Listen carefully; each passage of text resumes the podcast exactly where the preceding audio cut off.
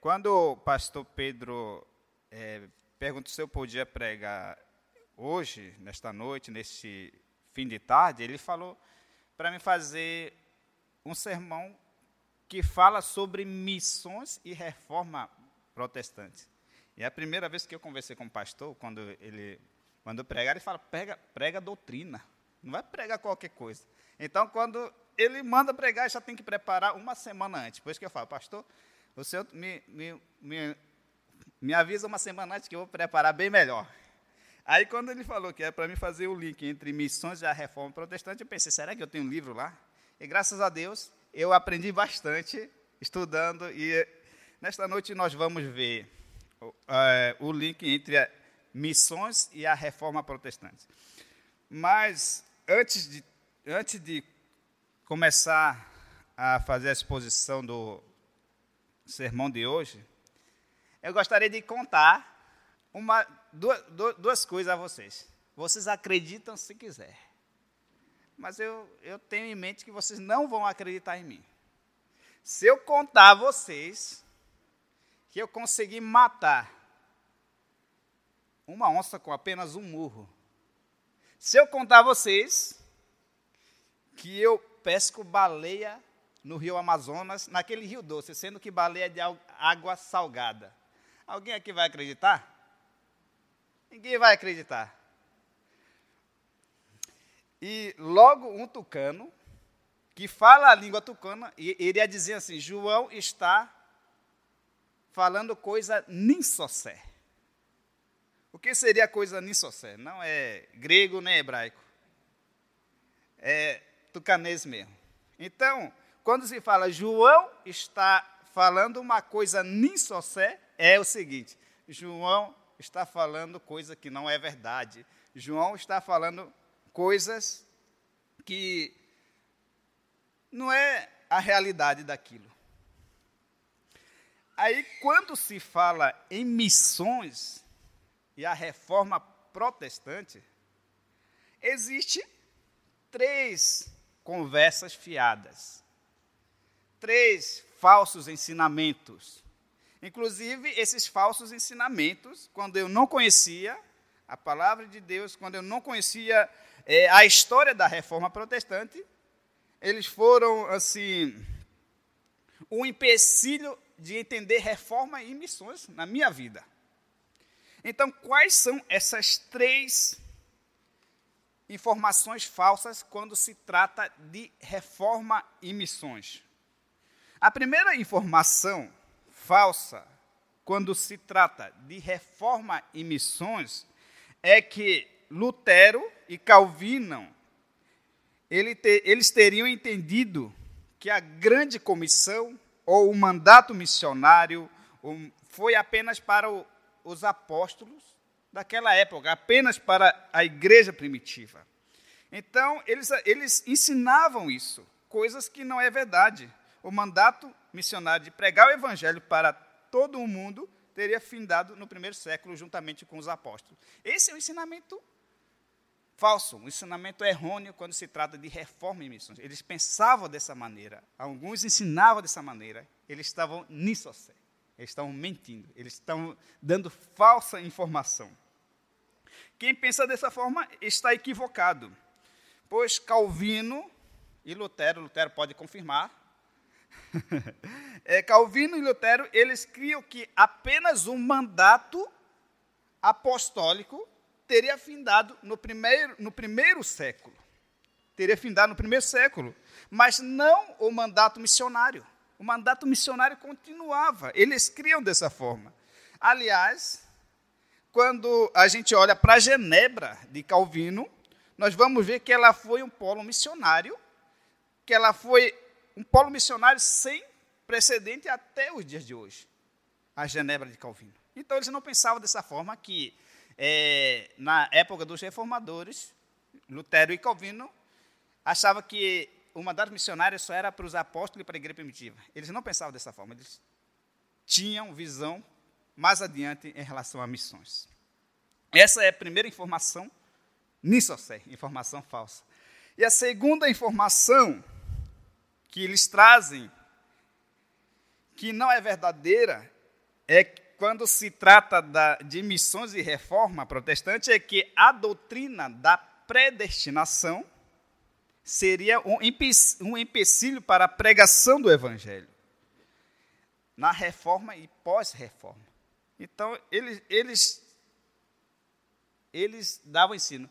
Se Deus elegeu os seus, se Deus já tem quem vai ser salvo, quem não vai ser, para que evangelizar? Essa era, era outro ensinamento falso, que a doutrina da predestinação seria um empecilho. Isso teria impedido de pregar o evangelho a todo mundo. No entanto, nós vamos ver que os reformadores, eles não pensavam dessa forma. Eles pensavam, eles dedicavam a, a evangelização aos de perto e aos de longe. Então, a teologia da predestinação, ela não era um empecilho e não é um empecilho para evangelização. E nós vamos ver mais adiante. Pelo contrário, ela é uma motivação para evangelização, entendendo que a Bíblia é o principal é, estudo para evangelização para a própria glória do próprio Deus. Então, quem pensa dessa forma em relação a missões e reforma está equivocado.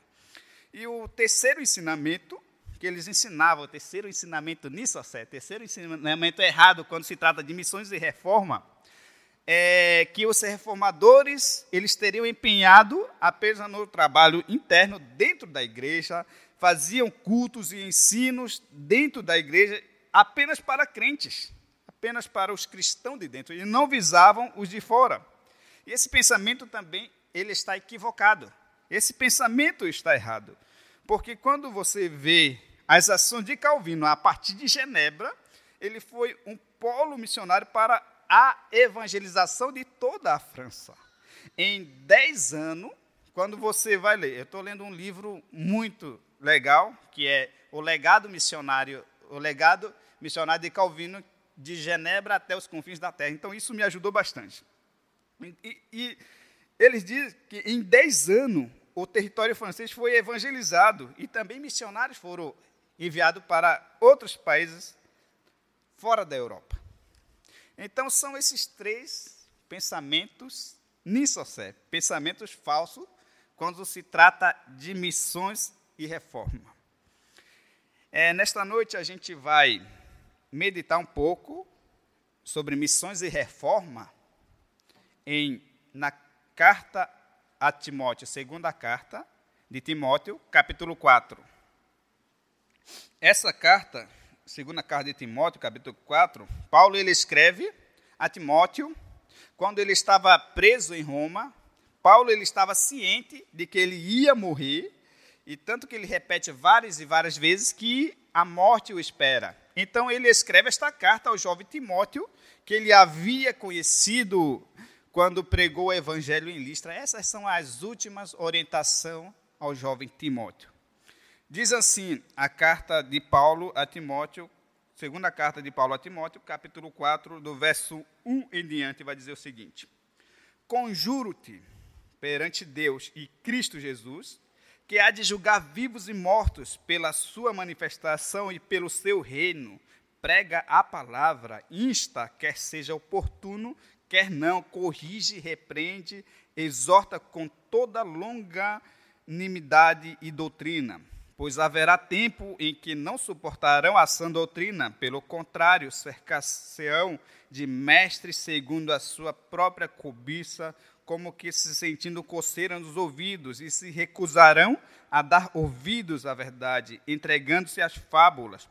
Tu, porém, se sóbrio em todas as coisas, suporta as aflições, faz o trabalho de um evangelista, cumpre cabalmente o teu ministério. Oremos, irmãos. Senhor Deus, graça te damos mais uma vez pelo privilégio, pela oportunidade que o Senhor tem nos dado. Obrigado, Senhor Deus, porque o Senhor nos fez encontrar mais uma vez neste domingo, reunido com os irmãos em comunhão, Senhor Deus. Obrigado porque o Senhor tem cuidado de nós, Pai. Abençoa cada família que está aqui, Senhor Deus. Nós não sabemos como cada família, cada pessoa chegou aqui, cada irmão em Cristo Jesus chegou aqui, mas o Senhor sabe, Senhor Deus. O Senhor sabe qual é o pensamento, qual é o sentimento, se é de tristeza, de alegria, mas o Senhor sabe e tem o controle nas suas mãos, Senhor Deus. Damos graças, Senhor Deus, por esse privilégio, por, essa, por esse tempo com o Senhor. Abra nossas mentes, fale aos nossos corações e que a graça do Senhor e a paz do Senhor esteja com cada irmão nesta noite. Te agradecemos em nome do teu filho Jesus. Amém. Irmãos, é, nesse texto que nós acabamos de ler, visando que hoje é um culto em que vai ser exposto a palavra missões e reforma. Nós vamos olhar para esse texto de 2 Timóteo, e logo quando se trata de missões, de pregar o evangelho a todos os povos, logo nós vamos ter o verso 2 como principal ensino desta noite, o verso 2. Quando ele diz no verso 2: prega a palavra, insta quer seja oportuno, quer não, corrige, repreende, exorta com toda longanimidade e doutrina. Aliás, eu tive dificuldade de expressar essa palavra longanimidade. Eu sempre falei com MI. Agora que eu descobri que é com N, né? NI. Então, longanimidade. Então, eu mandava você, Paloma, repetir para mim para mim ouvir ela e repetir, né? É, então vocês tenham paciência comigo, uma vez que vocês nem iam saber o que é Nissocé. Eu expliquei a vocês. Então, e, inclusive hoje de tarde também eu passei um pouco de vergonha junto com os missionários. Estava me apresentando lá.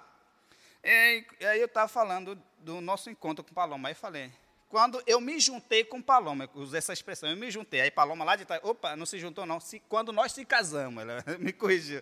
Aí eu falei, é, Deixa, deixa, deixa. então, logo o, te, o, o versículo central, o versículo que nós vamos aprender, o tema central é essa.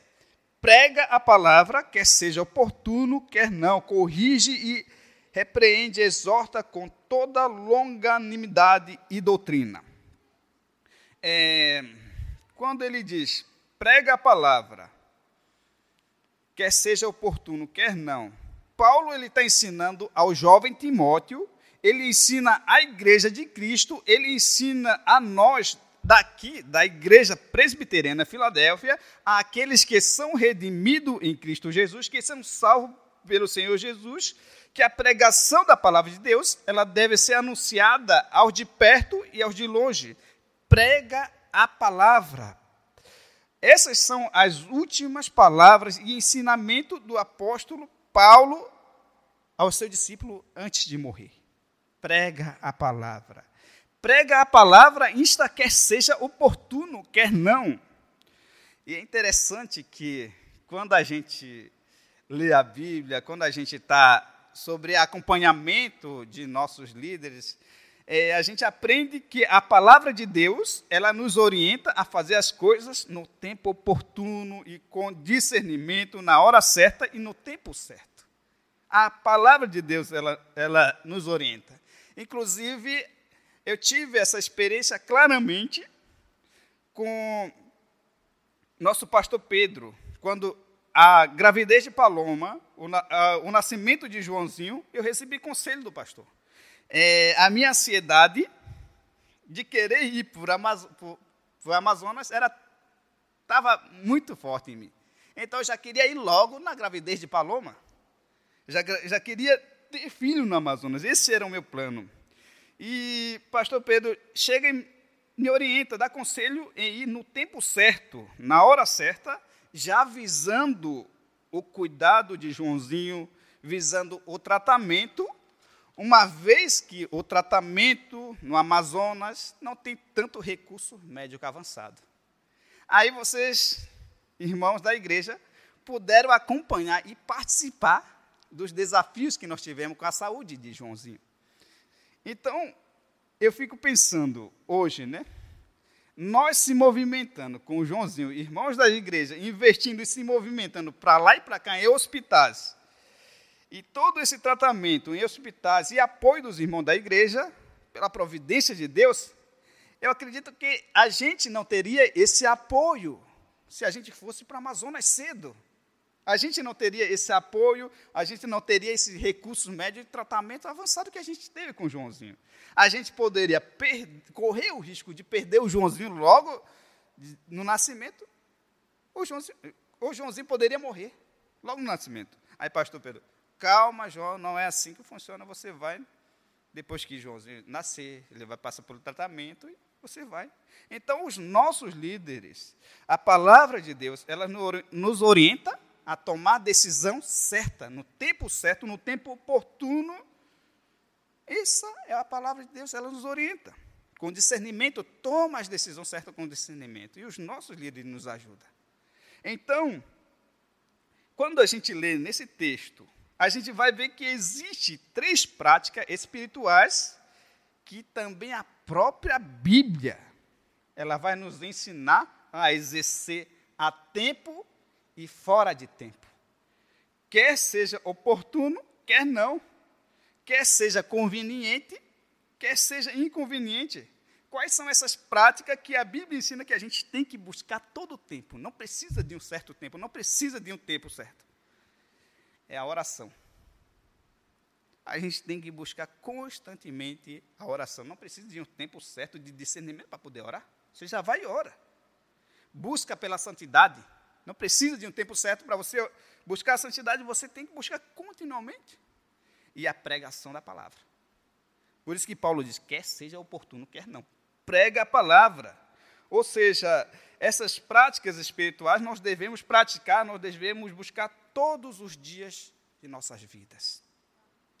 Ou seja, meus irmãos, prega a palavra, se você tiver vontade de fazer, mesmo sem vontade, você deve pregar a palavra. Prega a palavra quando você estiver alegre. Prega a palavra quando você estiver triste, desanimado. Prega a palavra quando estiver fácil de pregar. Mas prega a palavra também quando você estiver sofrendo, quando você estiver sofrendo perseguição. Essa é a orientação do apóstolo Paulo a Timóteo antes de morrer. E essa é a orientação de Paulo para nós. Prega a palavra continuamente. Prega a palavra, insta quer seja oportuno, quer não. Então Paulo diz: prega a palavra. Prega a palavra, ela não é pregar as ideias de João Tucano. Pregar a palavra, ela não é pregar as suas ideias. Pregar a palavra não é pregar os nossos projetos. Pregar a palavra não é pregar a nossa igreja. Pregar a palavra não é pregar é, os nossos heróis da fé. Pregar a palavra não é pregar os missionários com lindos testemunhos. Pregar a palavra é pregar a palavra de Deus e este Jesus Cristo. Prega a palavra, diz Paulo. Então, quando a gente vai olhar para a reforma protestante, nós vemos que é a reforma protestante, ela resgatou a centralidade da palavra de Deus, a centralidade do evangelho. Então, quando nós vemos só a graça, ela reconhece que a salvação, a vida cristã, ela está fundamentada na graça do Senhor e não nas obras humanas. Quando nós vemos só a fé, ela invoca a fé e o compromisso de fidelidade com o Senhor Jesus. Quando nós vemos só Cristo, anuncia que o próprio Cristo chamou a sua igreja aqui na terra e ele é o seu único Senhor. Só a glória enfatiza a finalidade da igreja, a finalidade maior da igreja é a glória de Deus. Então, meus irmãos, quando também nós pensamos na primeira pergunta do breve catecismo de Westminster, qual é, a final, qual é o fim principal do homem? Logo nós respondemos, o fim, o fim principal do homem é glorificar a Deus e gozá-lo para sempre. Então, a reforma protestante, ela resgata essa centralidade da palavra. Então, quando nós falamos mais de nós mesmos, quando nós exaltamos mais a igreja do que Cristo, quando nós levantamos mais a nossa bandeira, quando nós, nós é, falamos mais do nosso programa, quando nós falamos mais dos nossos heróis da fé, dos nossos missionários, nós não estamos falando do evangelho vivo de Cristo Jesus. Por isso, Paulo nos, nos orienta: prega a palavra, não pregue você. Não prega a instituição, mas prega a palavra. E quando nós vemos as ações missionárias de Calvino a partir de Genebra para a França, nós vemos que ela foi uma ação inspiradora para os missionários. Então, em 1553, Calvino ele começa a enviar missionários de Genebra para a França. é interessante que eu estava pesquisando no livro, em 1555 existia, existia apenas cinco igrejas reformadas na França. E eu estava pesquisando no livro, eu li o livro, aí pensei, será que isso é verdade? Fui pegar é, as opiniões de, dos missionários mais antigos, como Ronaldo, Lidório, esse pessoal, eles, eles falam exatamente que em 1555 existia apenas cinco igrejas reformadas na França. E em 1559 já existia quase 59 igrejas reformadas na França. E em 1562 já se passava mais de duas mil igrejas reformadas na França. Ou seja, em 10 anos, de trabalho na França, no envio de pregadores. Mais de duas mil igrejas foram plantadas na França. Mais de duas mil igrejas na França. E pregar a palavra, plantar igreja na França, não era algo fácil. Corria risco de morte, perseguição. É, Henrique II, entre os anos de 1519 a 1559, ele foi um rei francês católico. E ele desprezava o movimento reformado. Ele estava disposto a afundar esse movimento. Ele estava disposto a afundar esse movimento. Em julho de 1559, o rei Henrique ele foi gravemente ferido numa corrida de cavalaria que ele participava e ele morreu dez anos, dez anos após o dez, não, dez dias após o acidente. Então, logo o trono francês ele passa para Francisco II, de 1559 a 1560. Francisco II ele era casado com uma, com uma mulher chamada Maria, que era a rainha da Escócia, e durante o seu reinado, durante o reinado de Francisco II, ele também intensificou os esforços para exterminar os protestantes. Então, de 1559 1559 a 1560, o número de prisões, o número de prisões de ministros reformados, de missionários fiéis na fé, intensificou e ficou difícil na pregação do evangelho na França. Então, com, é, em 1 de março é, de 1562, nas guerras religiosas francesas, soldados eles vão abrir fogo, eles abriram fogo contra 500 reformados matando 30 pessoas em Vasse, região é, nordeste da França. Então, no decorrer de um mês na França, nesse ano, a violência contra os cristãos protestantes explodiu na França, numa série de massacres, onde foram destruídos catedrais, foram saque... eles foram saqueados, e no mês de julho de 1562, os protestantes eles foram declarados fora da lei. Assim, eles podiam ser livremente mortos por qualquer pessoa. Então, qualquer pessoa que matasse um protestante, eles não, ter, eles não deviam temer em ser presos. Eles foram considerados fora da lei. É, eu fiquei pensando, foi nesse contexto de perseguição contra os cristãos, nesse, conceito, nesse, nesse contexto de massacre, que Calvino ele capacita homens para proclamar o evangelho bíblico na França. Foi nesse contexto. Ele capacitou homens para pregar. E é interessante também que é, em 1561 a gente vai ter registro de 142 missionários enviados de Genebra para a França. 142. Uns dizem que foi 142, já os outros vão dizer que foi 150 missionários enviados de Genebra para a França em apenas um ano. Genebra enviou missionários para a França em apenas um ano, 142 missionários. E historiadores também vão comentar, vão contar que em Genebra havia 38 oficinas tipográficas. É, oficinas onde se fazia a produção de Bíblia, e eles distribuíam a Bíblia escondido, sobre risco de morte, então havia isso. Aí eu fiquei pensando, talvez Genebra, naquela época, foi o, projeto, o maior projeto missionário que já se viu desde a época dos apóstolos, distribuindo Bíblia e enviando missionários para a França. É, e uma das coisas que a gente deve pensar nesta noite, uma das coisas que a gente deve refletir nesta noite, é o seguinte: entre a Genebra do século XVI, em um ano ela conseguiu enviar 142 missionários para a França. Genebra ela tinha a população mais ou menos de 20 mil habitantes. Entre a Genebra do século XVI, com 20 mil habitantes, e o Brasil, com maior, com mais de 20 milhões de cristãos, quantos missionários o nosso país ele tem enviado em um ano? Essa é a pergunta. Quantos missionários nós temos enviado em um ano com mais de 20 milhões de cristãos? A semelhança de Calvino, que preparou missionário vocacionado para a França, quantos missionários nós temos preparado com uma boa teologia, com um bom treinamento para o campo?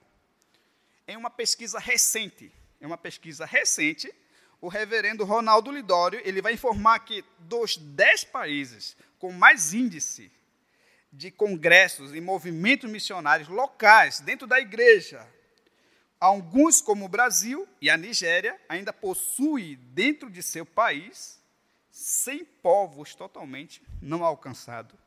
E é isso que a gente estava discutindo lá em Cabedelo. A gente está em Cabedelo desde sexta-feira. Vamos voltar terça-feira para o nosso bairro Valentina, Novo Milênio. Então, dos dez países que faz congresso de missões, que tem conferência missionária, ainda e um deles é o Brasil, ainda existem 100 povos que não têm acesso ao Evangelho, que não têm acesso a nada, inclusive os povos indígenas. É uma pergunta a se fazer de uma forma geral para a igreja brasileira. Porque ainda há muito a se fazer na questão da evangelização após dois mil anos de história cristã, porque ainda há eh, muito a se fazer após 500 anos de reforma. Porque ainda nós temos oito segmentos menos evangelizados a nível de Brasil. Não estou indo nem afora do outro país, porque ainda nós temos oito segmentos menos evangelizados do Brasil.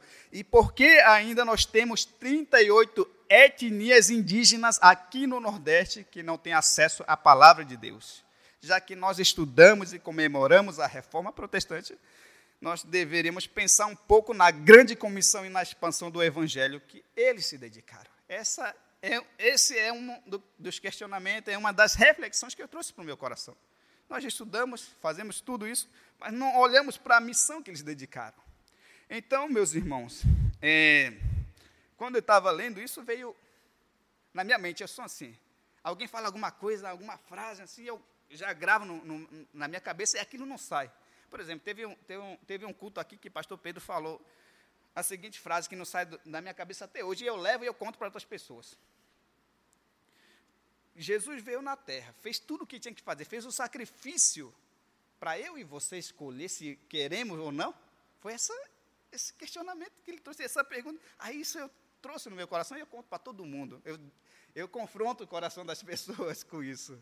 Então, numa das terça-feiras, não, como diz pastor Pedro, não é puxando sardinha do presbítero Sandro, mas os estudos das terça-feira da constituição da nossa igreja, lá na, na congregação, nós estudamos à noite, é, em uma das terça-feiras ele falou algo que eu trouxe para o meu coração e não, não sai da minha cabeça ah, ele disse mais ou menos assim: nós, e muitas vezes nós teologizamos a evangelização. Foi dessa forma que ele disse. Ou seja, nós somos cabeção em teologia, nós somos inteligentes na palavra de Deus, nós somos inteligentes na, na teologia da evangelização, mas há muito a se fazer. Ainda falta a prática muitas das vezes. Então, Paulo diz: prega a palavra, ensina. e o ensino central é, do texto que nós lemos é prega a palavra. O ensino central desta noite é prega a palavra. Prega a palavra, a igreja primitiva pregou, os reformadores pregaram, e nós devemos pregar a palavra de Deus. Prega a palavra. Mas pensemos, o que que motivou a igreja primitiva, o que, que motivou os reformadores, o que, que motiva as pessoas a pregar a palavra de Deus. prega a palavra. O que que motivou? Aí nós pegamos é, o verso 1, quando ele diz assim: Conjuro-te perante Deus e Cristo Jesus, que há de julgar vivos e mortos pela sua manifestação e pelo seu poder. Então, meus irmãos, conjuro-te. Qual é a maior motivação? O que, que nos motiva a pregar a palavra? Conjuro-te, eu convoco você, eu te chamo. Prega a palavra. Por, por quê? Por que pregar a palavra? É pelo próprio Jesus. Conjuro-te, convoco-te por causa de Jesus. Pelo que Jesus fez, pelo que Jesus está fazendo, Paulo diz: prega a palavra. O ensino central de hoje é prega a palavra. O ensino fundamental que motiva o cristão a pregar a palavra é o próprio Jesus Cristo. Prega a palavra pelo que Jesus fez por você, por mim. Prega a palavra porque pelo que Jesus está fazendo e pelo que Jesus vai fazer. Paulo diz. Prega a palavra por causa de Cristo. Então, logo nós entendemos que a centralidade da missão, a centralidade da missão é Cristo. O evangelho, ele não é de direita, o evangelho, ele não é de esquerda, o evangelho não é do PT ou PSL, o, o evangelho é de Cristo. O evangelho, ele não veio apenas para melhorar a sociedade, mas o evangelho ele veio para redimir e transformar a sociedade. O evangelho, ele faz o homem mais puro. Então, Calvino, ele entendia profundamente o valor da evangelização, não apenas aos de perto, Calvino ele entendia que aos de longe também, entre todos os povos, o evangelho ou a reforma protestante ela já avisava aos de longe. E comentando 2 Timóteo 2:4, Calvino diz: não há nenhum povo ou classe no mundo que seja excluída da salvação, porque Deus deseja que o evangelho ele seja proclamado a todos, sem exceção. Calvino diz isso. Mateus 28, 19, Calvino diz: O Senhor ordena que os ministros do Evangelho vão longe com o objetivo de anunciar a doutrina da salvação em toda a parte do mundo.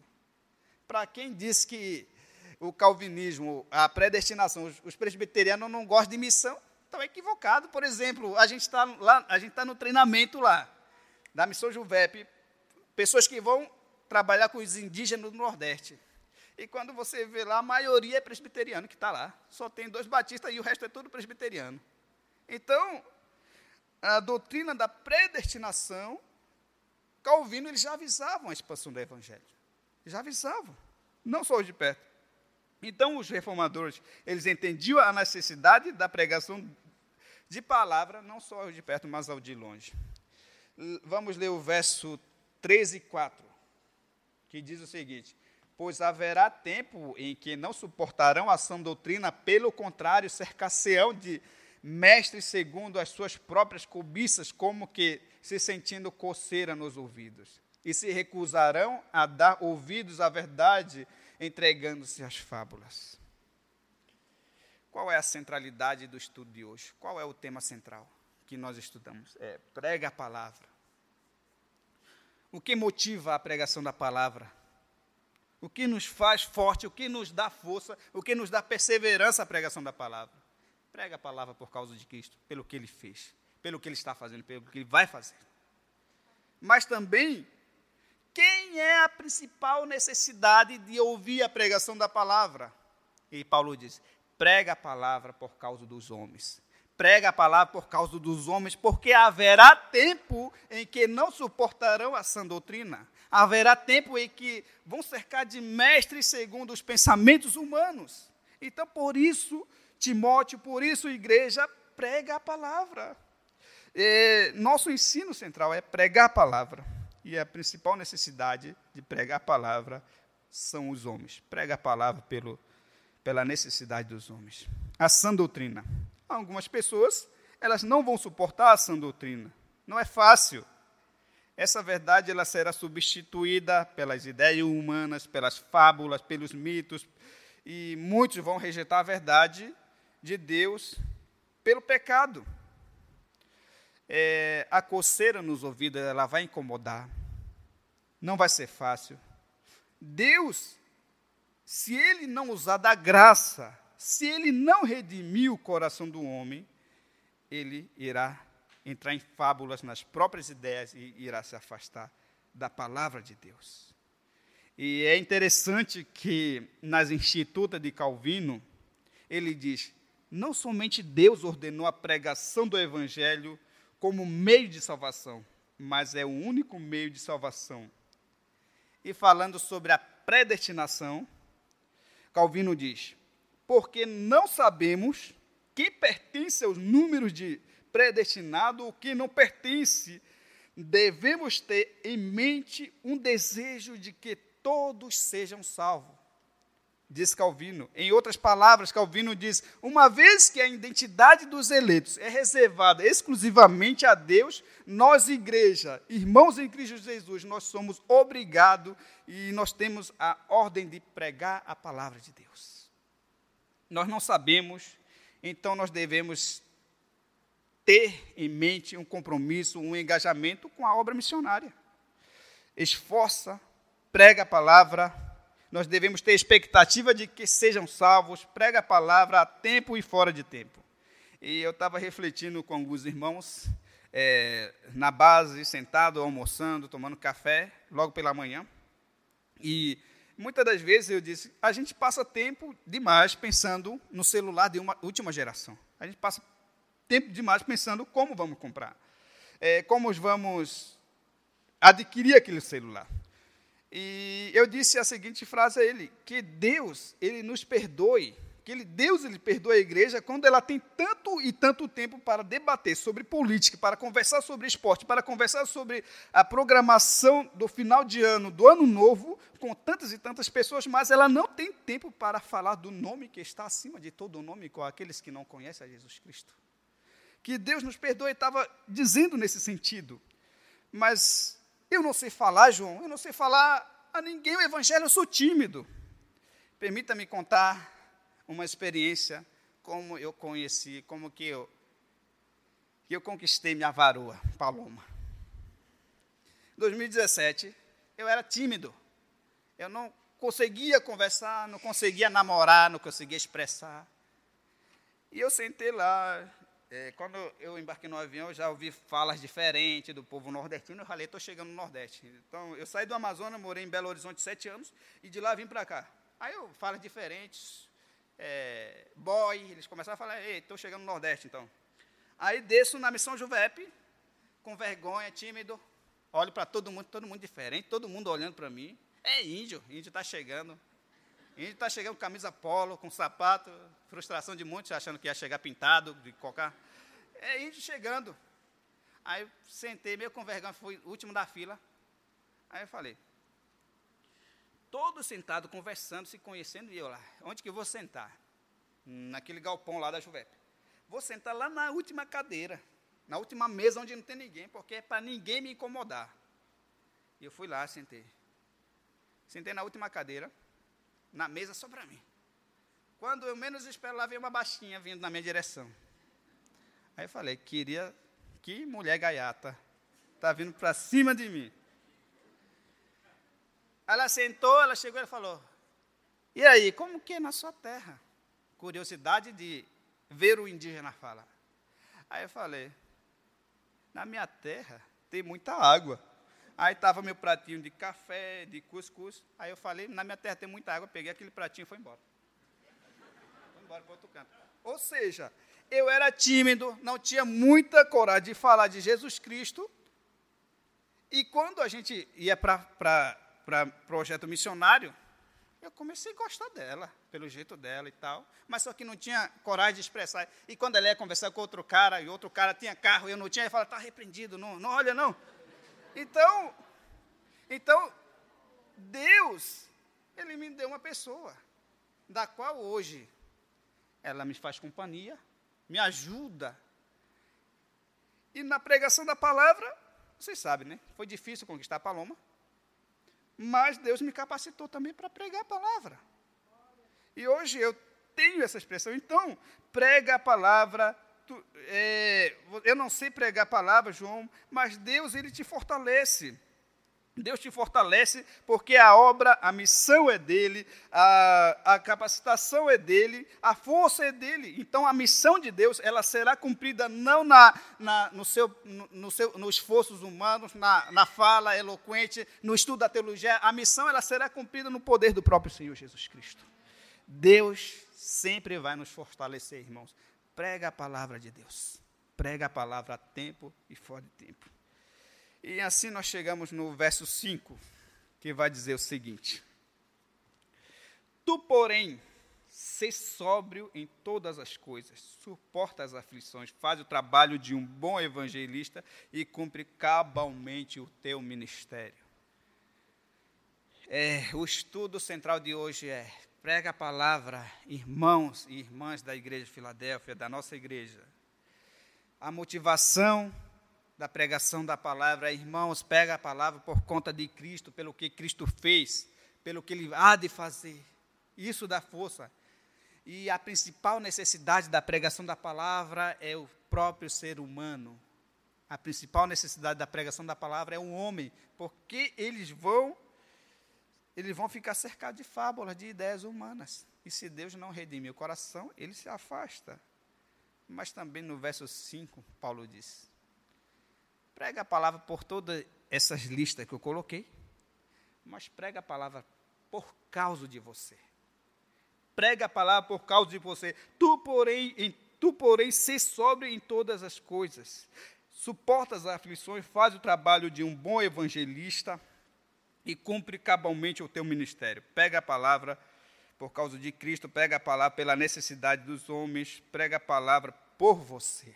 Tu, porém, seja diferente. A maioria segue as fábulas, pensamentos humanos, mas você, Timóteo, nós, irmãos em Cristo Jesus, sejamos diferentes. A maioria dos cônjuges trai, a maioria dos maridos, eles traem a esposa, a esposa trai o marido, mas tu, porém. A maioria dos jovens vê pornografia, mas tu, porém. A maioria é, das pessoas corre atrás do dinheiro do que da, da fidelidade ao Senhor, mas tu, porém. O mundo está do jeito que é. O mundo é do jeito que é, mas tu, porém, seja diferente. Prega a palavra porque você precisa. Prega a palavra e guarde no seu coração. Seja primeiro transformado por esse evangelho que você irá pregar. Paulo disse: prega a palavra por conta de você também.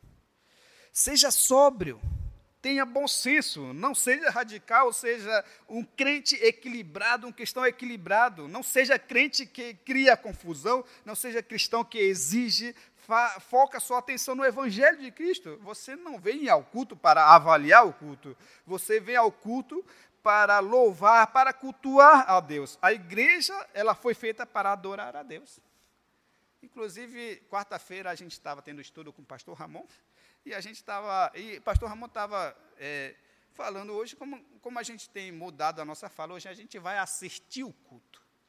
Assistir o culto tem um sentido diferente. Não se relacionar, não comunicar com Deus. Hoje nós vamos assistir o culto. Só assistir. Então o culto ele foi feito para adorar a Deus. A igreja ela foi feita para servir a Deus. Então Timóteo, é, Paulo diz a Timóteo: ser sóbrio, ser sóbrio, não seja o crente que causa confusão, porque o pastor passou direto, não deu bom dia. Eu não vou mais naquela igreja, porque o ar-condicionado ou o louvor não tocou a música que eu queria, eu desisto de ofertar. Não, seja sóbrio, foque a sua atenção no Evangelho. Nós fomos feitos para servir ao Cordeiro Jesus. Seja sóbrio. E por fim ele diz: suporta as aflições, Timóteo, suporta as aflições. Não vai ser fácil, não é fácil. Em muitos casos você irmão e irmã, nós, irmãos em Cristo Jesus, nós vamos ter que nos posicionar e dizer em nosso trabalho, em nossa universidade, em nosso ambiente, eu sou crente no Senhor Jesus. Eu sou crente e, e sirvo ao Cordeiro Jesus.